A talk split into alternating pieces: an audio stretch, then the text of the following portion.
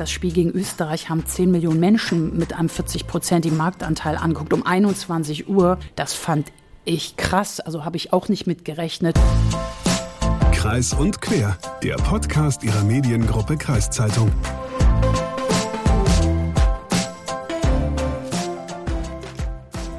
Ja, moin und herzlich willkommen zu Kreis und Quer, dem freitäglichen Podcast der Mediengruppe Kreiszeitung. Ich bin Hagen Wolf und ich habe heute wieder zum Glück Verstärkung dabei hier im Studio, denn mein Kollege Luca Spar ist nach kurzer krankheitsbedingter Pause wieder hier. Willkommen zurück, Luca. Ja, ein herzliches norddeutsches Moin Moin auch von mir und ja, und wenn ich heute mal gerade so auf den Themenzettel für heute gucke, dann weiß ich gar nicht, ob ich zumindest zu dem einen Thema überhaupt so viel sagen kann. Es geht nämlich mal wieder um meine Paradedisziplin, den Fußball. Ja, aber dass jetzt gerade so ein wichtiges Turnier in Großbritannien stattfindet, das hast du doch schon irgendwie mitgekriegt. Ja, ich glaube, ich hörte davon. Eine gewisse Nationalmannschaft hatte am Mittwochabend ganz schön abgeräumt im Halbfinale. Kann das sein? Ja, abgeräumt, okay, also gewonnen.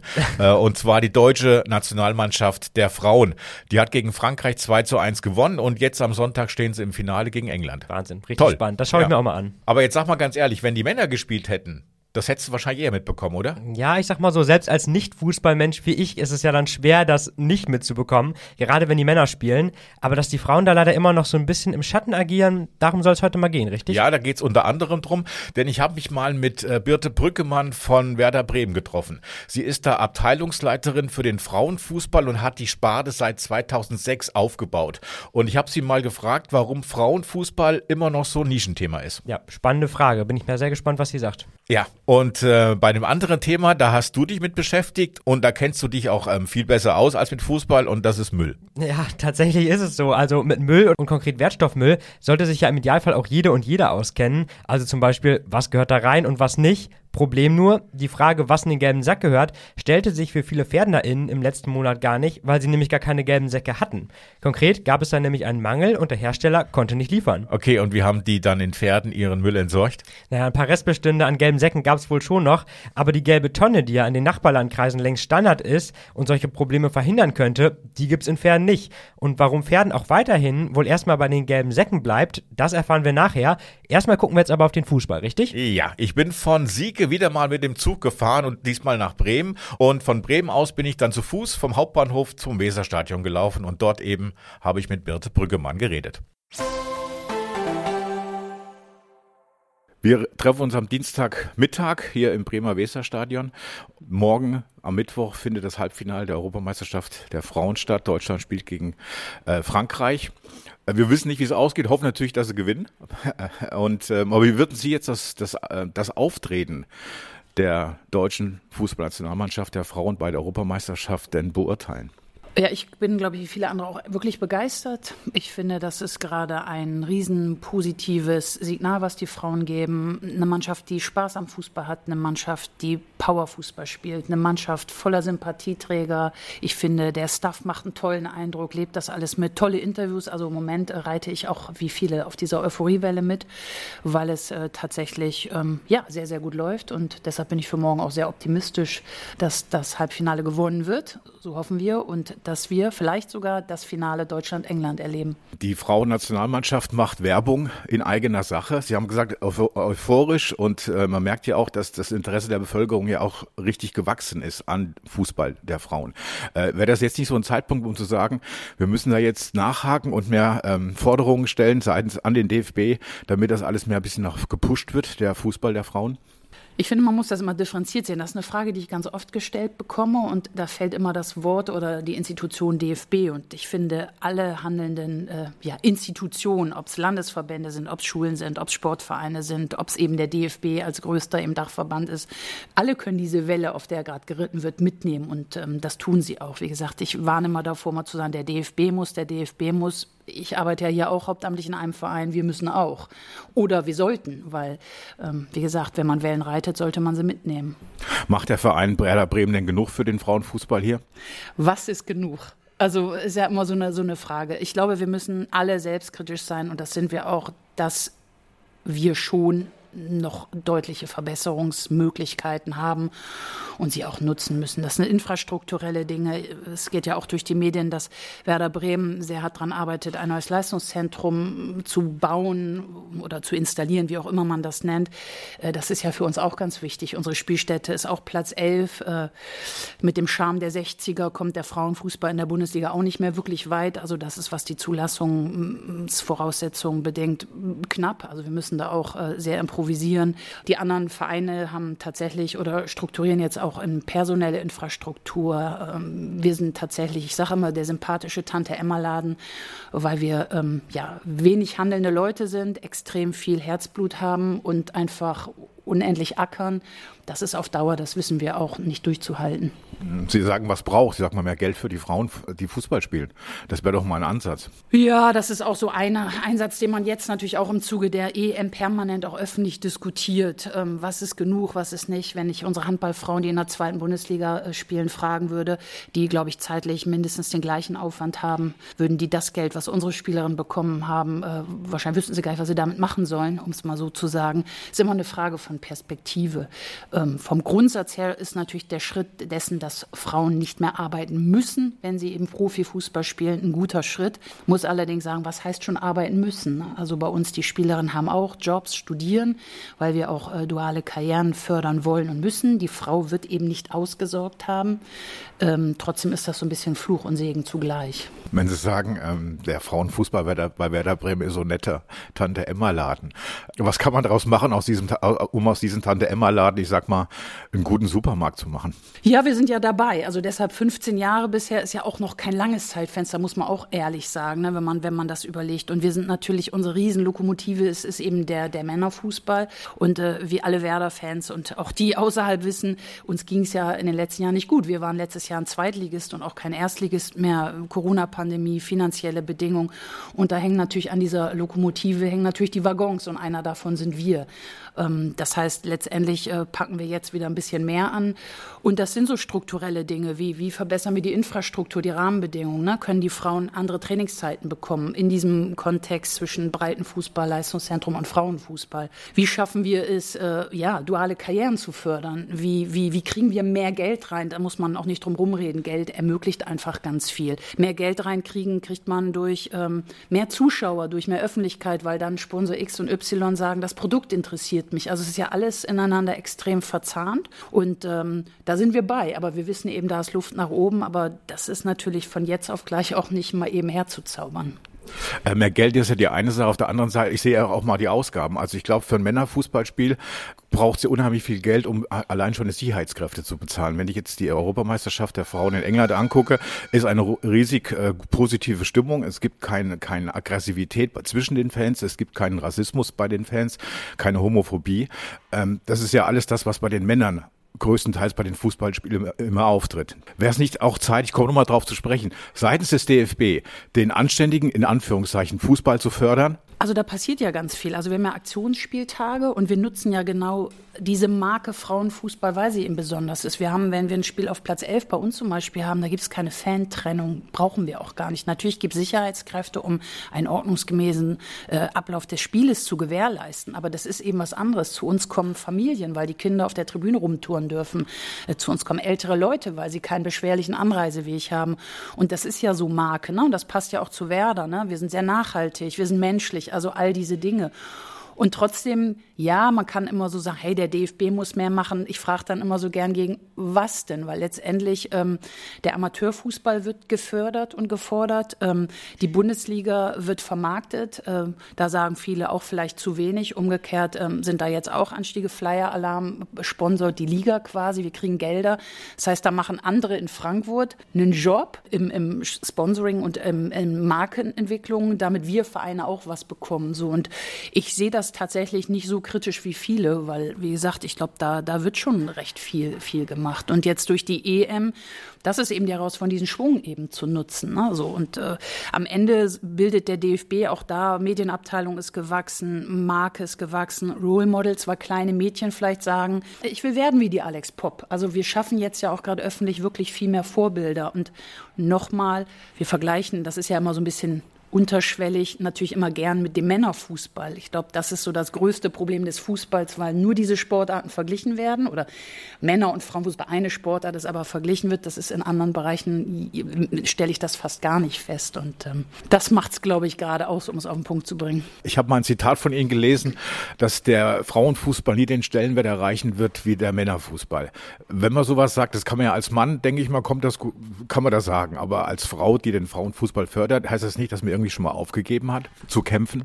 Nee, aber das ist ja realistisch. Also wenn man überlegt, die Historie des Frauenfußballs und die Historie des Männerfußballs ist, ist das eine Männerdomäne und ich weiß nicht, was in 100, 200 oder 3 Jahren, 300 äh, Jahren ist, aber ich finde, man soll auch ein bisschen am Boden bleiben und das hat nichts damit zu tun, dass die Männer diesem Satz applaudieren und so habe ich schon immer gesagt, sondern das ist ja realistisch. Der Männerfußball spielt extrem viel Geld ein und zwar wirklich extrem viel Geld ein. Und da würden andere Sportler auch, die Handballer, die Hockeyspieler, äh, äh kommen da ja auch wahrscheinlich niemals dran. Und der Frauenfußball wird dieses Geld in diesen Summen, glaube ich einfach, in den nächsten, keine Ahnung, 50, 100 Jahren nicht einspielen können. Und dann ist ja dieses Verteilungsprinzip. Und ich glaube, die Schritte, die man macht, und da vielleicht auch vorwegzugreifen, es gab ja auch diese Diskussion, wenn die Frauen Europameister werden, kriegen sie 60.000 Euro. Und dann ist wieder der Aufschrei, oh Gott, und die Männer hätten 400.000 bekommen. Es ist ja alles eine Frage der Relation. Und es werden nochmal Themen aufgemacht, die Mannschaft selber und die Spielerin sind mit dieser Summe sehr, sehr zufrieden. Ist übrigens nach England auch die zweithöchste ausgeschüttete Summe. Ich finde,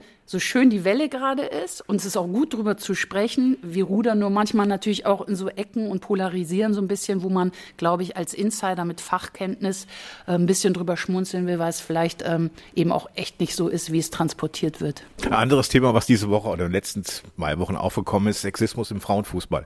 Sie haben lange auch selber auch aktiv Fußball gespielt. Haben Sie das selber mitbekommen, diesen Sexismus im Frauenfußball?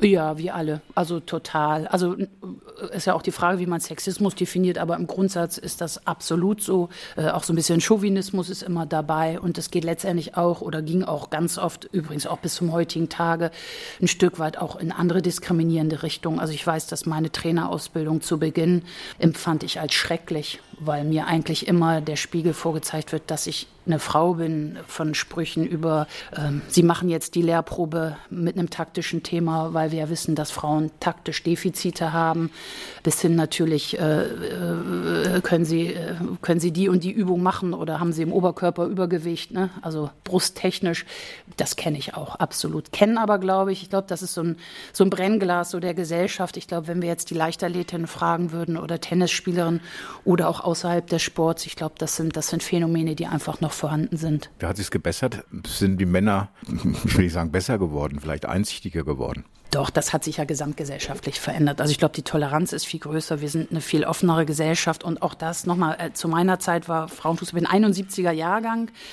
70 wurde es ja faktisch erst, erst überhaupt erlaubt. Das ist ja noch in Relation, wenn ich sage, ich bin jung, ist es auch noch eine junge Sportart.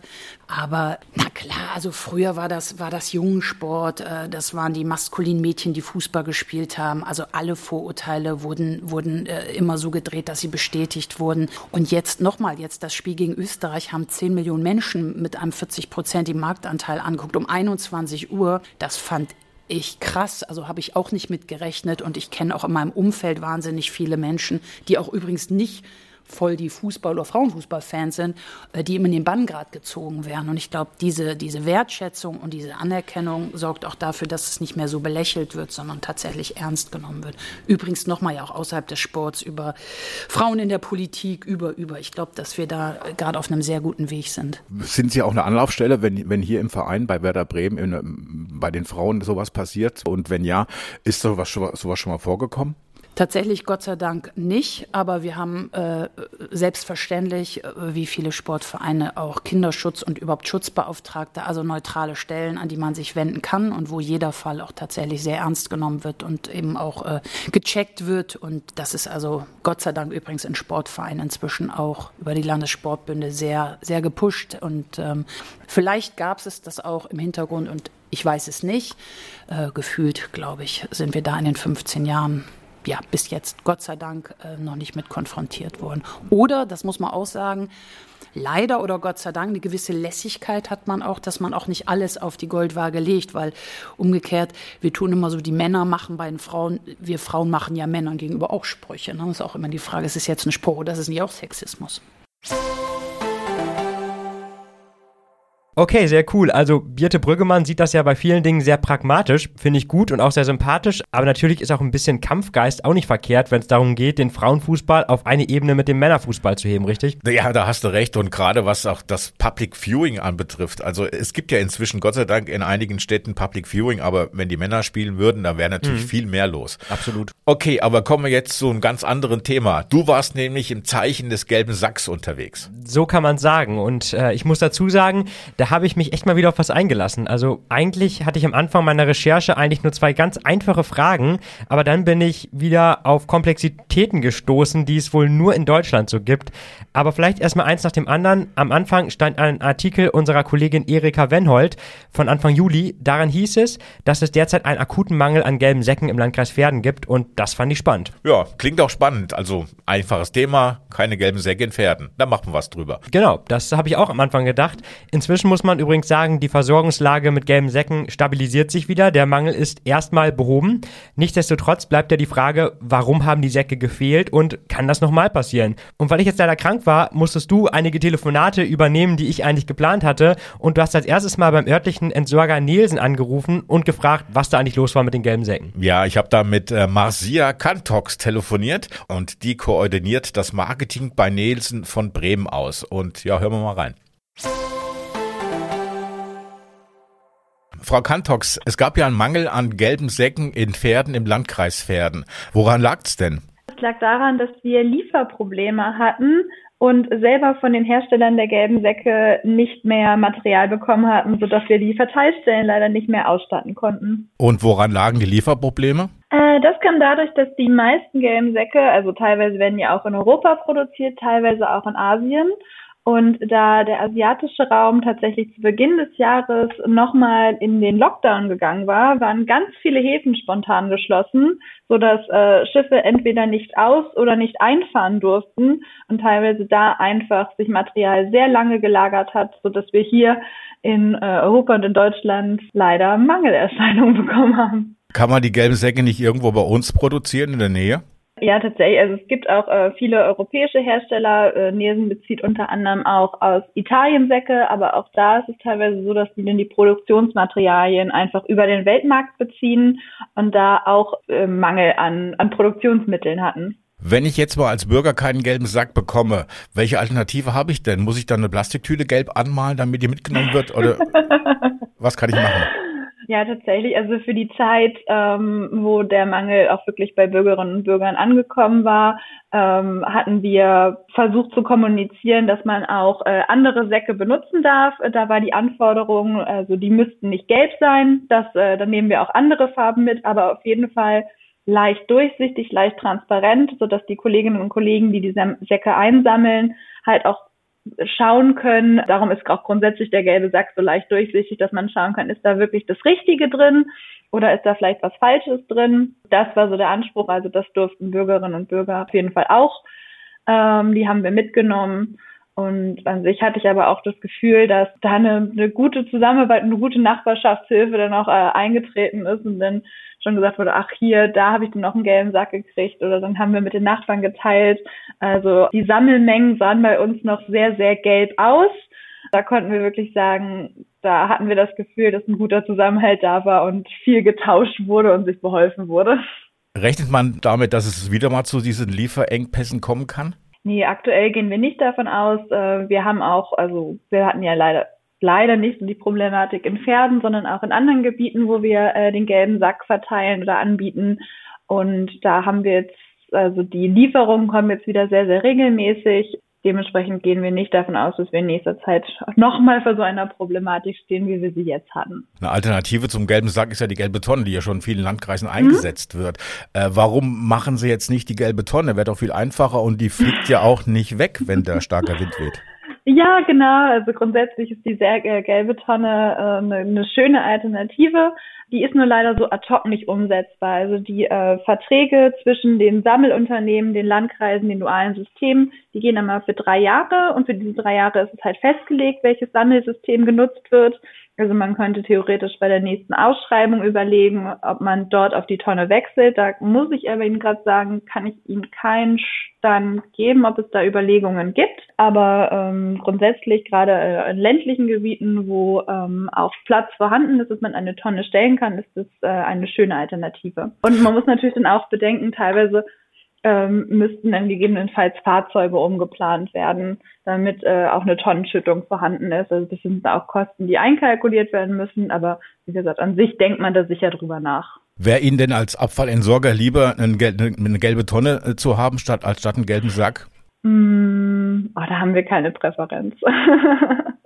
wir finden, solange das Richtige in dem gelben Sack und der gelben Tonne landet und da nichts Falsches drin ist und wir die Materialien schön sortiert äh, bekommen, dass äh, wir die auch sehr gut in den Wertstoffkreislauf zurückführen können, haben wir da, glaube ich, keine Präferenz.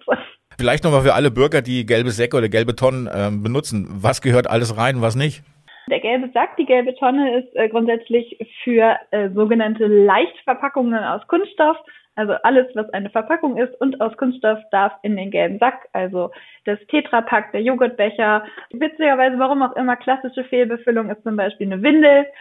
Vielleicht, weil man da irgendwie auch denkt, man hat irgendwie Kunststoff in der Hand, aber das gehört eher in den Restmüll. Die hatten wir im gelben Sack nicht so gerne. Und halt auch Bobbycar leider auch nicht. Das ist zwar aus Kunststoff, aber keine Verpackung.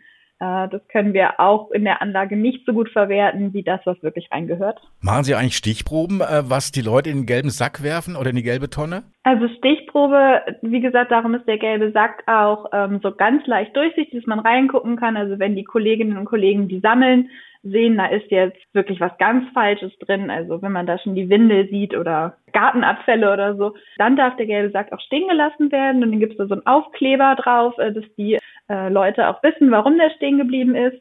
Und dann tatsächlich, sobald äh, das Material in der Sortieranlage ist, ist der letzte Schritt nach Nahinfrarotscannern und Siebtrommeln und alle man möglichen Technik tatsächlich auch eine händische Nachsortierung. Also es gibt noch wirklich Personen, die dann kontrollieren, dass die Materialien im gelben Sack nach Fraktionen geordnet werden und wieder richtig weiterverwertet werden können. Bei dieser Nachkontrolle, also man kann ja gut einen Bobbycar im gelben Sack verstecken, indem man laute Joghurtbecher rumpackt. ähm, Dann merkt man es beim Anheben. ähm, groß ist denn da diese, diese, diese, diese, dieser Aufwand, der betrieben werden muss? Ähm, der ist unfassbar groß und tatsächlich ist es auch wirklich noch so, dadurch, dass ähm, der gelbe Sack ja im Gegensatz zum Restmülltonne ja umsonst ist, dass die sogenannte Fehlbefüllungsquote, also das, was an Materialien drin ist, das nicht rein sollte, wirklich noch sehr hoch ist, in städtischen Gebieten teilweise bei fast 50 Prozent, was äh, leider sehr schade ist, weil also man denkt, dass man weiß es, glaube ich, gar nicht, weil man denkt, ach, der gelbe Sack, das ist ja Abfall, aber was da an Technik noch hintersteckt, also hier in Bremen haben wir eine Anlage, die wurde vor eineinhalb Jahren gebaut, um diesen gelben Sack zu sortieren. Das war ein Invest von 40 Millionen Euro, also unfassbar äh, viel äh, Kapital und Technik, die da reingesteckt werden muss, um Abfälle in den Wertstoffkreislauf zurückzuführen.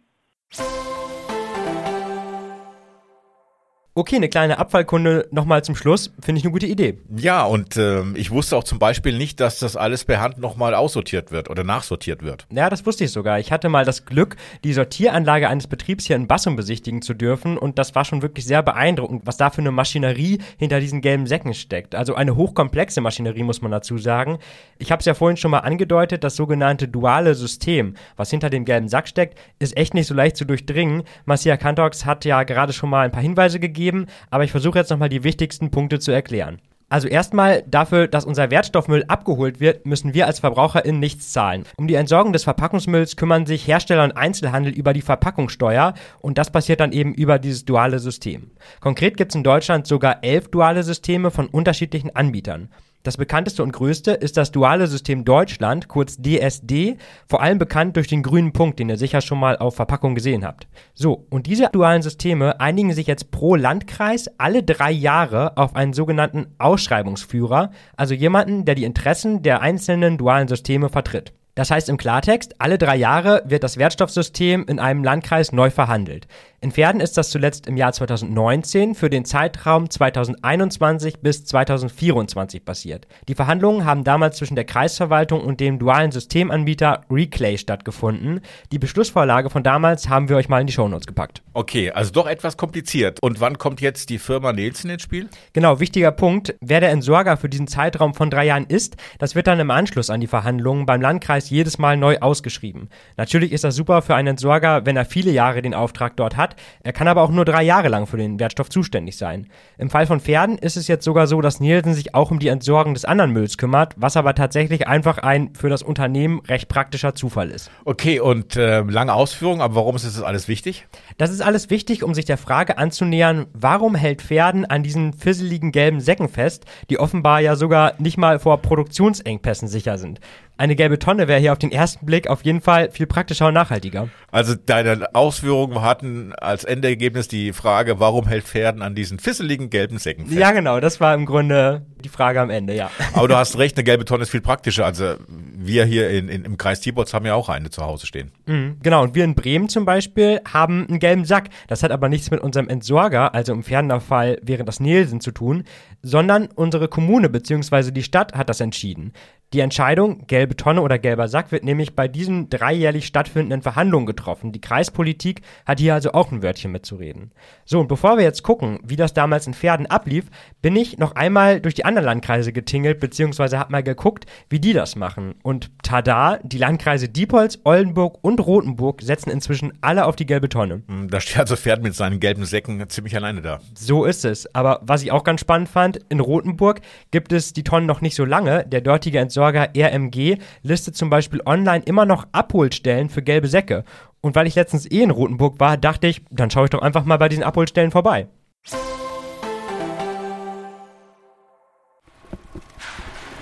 Ja, ich war jetzt gerade in Rothenburg hier bei der Rossmann-Filiale vor Ort und habe mal nachgefragt. Und die haben tatsächlich noch gelbe Säcke da. Die werden wohl auch noch regelmäßig nachgefragt von Kundinnen und Kunden. Die Geschäftsleitung weiß natürlich nicht, wofür die gelbe Säcke angefragt werden, weil es werden ja schon viele gelbe Tonnen ja auch genutzt in Rothenburg. Sie vermutet aber, dass die Leute das vielleicht als Ergänzung nehmen zur gelben Tonne, wenn die mal voll ist, oder auch einfach, damit sie die Sachen nicht lose in die Tonne werfen müssen. Sie meinte, Vorrat ist auf jeden Fall reichlich da, die Versorgung stimmt. Also hier in Rothenburg scheinen gelbe Säcke offenbar keine Mangelware zu sein. Das Entsorgungsunternehmen RMG listet auf seiner Homepage vier Orte, wo man gelbe Säcke bekommen kann im Landkreis Rothenburg-Wümme. Zwei davon sind die Rossmann-Filialen hier in Rothenburg. Eine weitere ist eine Bäckerei hier in der Harburger Straße. Und da war ich gerade auch mal und die Verkäuferin sagte mir, dass die noch gelbe Säcke hätten, allerdings nur zwei Kartons. Und das seien auch die letzten zwei Kartons. Im Dezember hätten sie nämlich nochmal zehn Kartons bekommen. Jetzt läuft das Ganze aber aus mit den gelben Säcken hier in Rothenburg. Es gibt stattdessen die gelbe Tonne und die zwei Kisten sind quasi die letzten verbliebenen. Sie sagte mir, die gelben Säcke werden auch weiterhin nachgefragt und schilderte auch aus eigener Erfahrung, dass die gelben Tonnen ja oft einfach nicht ausreichen würden für ein Mehrfamilienhaus zum Beispiel eine Tonne oder so. Deswegen würden viele die Säcke zur Ergänzung nutzen und es würde auch weiterhin stark nachgefragt werden. Okay, Luca auf der Suche nach den verlorenen gelben Säcken. ähm, Rotenburg hat sich also dann auch schon längst vom gelben Sack verabschiedet und nur noch Restbestände. Aber einen Mangel gibt's da erstaunlicherweise offenbar nicht an gelben Säcken. Könnten die Pferdener den Rotenburgern nicht diese restlichen gelben Säcke einfach abkaufen? Ja, offenbar ging das nicht so einfach, sonst hätten sie es wahrscheinlich gemacht. Aber ob die Nachbarkreise da jetzt vielleicht nicht mal ein Vorbild sein können mit ihren gelben Tonnen, das hast du mal im Interview mit Volker Lück geklärt, das du freundlicherweise auch für mich geführt hast. Ja, Lukas, habe ich doch sehr gerne gemacht, mich mit deinen Themen zu beschäftigen, unter anderem auch mit Müll. Also ich habe mit Volker Lück telefoniert. Er arbeitet im Pferdener Kreishaus und hat sich freundlicherweise bereit erklärt, mir ein paar Fragen zum dualen System in Pferden zu beantworten. Denn wer mal in die Beschlussvorlage von 2019 schaut, der wird feststellen, da wurden schon mächtig Argumente ausgetauscht für gelber Sack oder für gelbe Tonne. Die SPD-Fraktion, die wollte die gelbe Tonne, der Kreistag aber hat sich dagegen entschieden. Und ich habe mit Volker Lück über die Argumente, die damals ausgetauscht wurden, gesprochen. Herr Lück, Thema ähm, gelber Sack, gelbe Tonne. In den Landkreisen Diepholz, Oldenburg und Rodenburg, da gibt's bereits die gelbe Tonne. Im Landkreis Pferd noch den gelben Sack. Im Jahre 2019 gab's im Ausschuss für Wasser, Energie und Abfallverwirtschaft von der SPD den Vorschlag, die gelbe Tonne im Kreis Pferden, im Landkreis Pferden einzuführen. Dieser Vorschlag wurde auf Beschluss der Verwaltung, auf Vorlage der Verwaltung äh, abgelehnt. Äh, warum hat man das nicht zugelassen, was die SPD da vorgeschlagen hat? Hauptgründe waren Einsatz von reißfesteren Säcken. Es wurde vielfach kritisiert, dass die Säcke zu leicht reißen. Dann die Steigerung der Abfallgebühren. Der gelbe Sack wird über die Verpackungssteuer finanziert, die jeder Käufer von Kunststoffverpackungen mitbezahlt. Die Zusatzkosten, die Reclay für Fehlwürfe in die gelbe Tonne verlangt, müssten dagegen vom Gebührenzahler extra über die Müllgebühr bezahlt werden. Es gibt auch Argumente gegen die gelbe Tonne wie zum Beispiel der zusätzliche Platzbedarf auf dem Grundstück und die mangelnde Flexibilität bei schwankenden Mengen. Soll es in Zukunft bei der Gelb, beim gelben Sack in Landkreis Pferden bleiben oder sagt man sich, okay, eine gelbe Tonne ist vielleicht doch ähm, das Bessere? Wir haben in unserer Vorlage von 2019 äh, auch geschrieben, soweit es gewünscht ist, bereitet die Kreisverwaltung zum nächsten Ausschreibungszyklus Zyklus 2000, 2024 eine erneute Entscheidung über die Einführung einer gelben Tonne oder einer Wertstofftonne vor. Und bisher ist mir nicht bekannt, dass aus der Politik nochmal äh, der Wunsch gekommen ist, über die gelbe Tonne zu diskutieren. Wenn dieser Wunsch kommt, dann werden wir das auch tun. Von der Politik kam bisher noch nichts. Wie sieht es von der Verwaltung aus? Wie ist denn die Meinung der Verwaltung zur gelben Tonne oder gelben Sack? Soll sie weitergehen oder doch gel gelbe Tonne?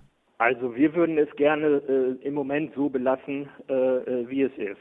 Gibt es vielleicht so Meinungen der Bevölkerung? Gibt es da Mitteilungen an die Verwaltung, was, was die Bevölkerung sich wünscht? Also ganz allgemein äh, kann man sagen, dass es ja äh, zwei Richtungen gibt. Äh, die eine Richtung ist, das ist wahrscheinlich eher so aus den äh, städtischen Bereichen, dass äh, Säcke gerissen sind oder äh, durch andere auf andere Art und Weise zerstört worden sind und äh, bei starkem Wind dann auch äh, über die Straßen verteilt worden sind. Äh, nachdem jetzt reißfestere Säcke verteilt werden, äh, sind mir solche Mitteilungen äh, nicht mehr bekannt. Und äh, wie ich schon vorhin gesagt habe, gibt es auch in einem Teil der Bevölkerung äh, ja Vorbehalte, weil eine gelbe Tonne auf dem Grundstück zusätzlichen Platz in Anspruch nimmt. Äh, und wenn ich eine gelbe Tonne äh, zur Verfügung habe und die gelbe Tonne ist voll, dann ist sie eben voll und dann besteht die Gefahr, dass diese Verpackungen in den normalen Abfall gelangen, während ich bei einem gelben Sack äh, flexibel bin. Wobei, das kann ich verstehen, das letzte Argument, wenn die gelbe Tonne voll ist, dann ist sie voll. Aber das erste wegen Platz, also fünf gelbe Säcke nehmen doch viel mehr Platz weg als eine gelbe Tonne, oder? Das kommt darauf an, wo man das auf seinem Grundstück lagert. Wenn man äh, zum Beispiel die Tonne draußen stehen hat, dann nimmt sie eben äh, mehr Platz weg und äh, vielleicht gibt es ja bei den gelben Säcken flexiblere Unterbringungsmöglichkeiten. Okay, das klingt jetzt ja alles doch sehr technisch, aber wir können ja mal festhalten, die Pferdener Verwaltung würde eigentlich ganz gerne beim gelben Sack bleiben. Aber dann sind wir mal gespannt, wie die politischen Gremien in einigen Monaten entscheiden. Denn wenn man jetzt mal schaut, wann die letzte Verhandlungsrunde stattfand, dann dürfte Ende dieses, Anfang nächstes Jahres wieder über das duale System im Kreis Pferden entschieden werden. Vielleicht erinnern sich die PolitikerInnen dann ja noch an die Geschichte mit den gelben Säcken hier zurück. Ein Gewinn für die Umwelt wäre es mit einer gelben Tonne allemal, würde ich sagen. Naja, aber wie auch immer, euch spielt jetzt wahrscheinlich gerade schon der Kopf von lauter deutscher Müllkomplexität. Wer noch nicht genug hat, der findet noch ein paar weiterführende Links in den Show Notes. Und ansonsten würde ich sagen, haben wir es für heute, richtig? Ja, würde ich auch sagen. Wir hoffen, euch hat es heute gefallen und wir freuen uns wie immer über eure Mails an podcast.kreiszeitung.de oder Nachrichten und Kommentare auf Facebook und Instagram. Genau, am kommenden Montag geht es auch mit unserem Podcast Wolf und Bergmann schon wieder weiter. Wir freuen uns auch, wenn ihr da mal reinschaltet. Ja, aber vorher drücken wir alle kräftig die Daumen für die Fußballerinnen am Sonntag in Großbritannien. So ist es. Und vielleicht gibt es dann ja auch mal ein paar angemessene Schlagzeilen, wenn Deutschland dann Europameister wird. Ja, hoffen wir es. Also genießt das Spiel und bis Montag. Ciao. Ciao.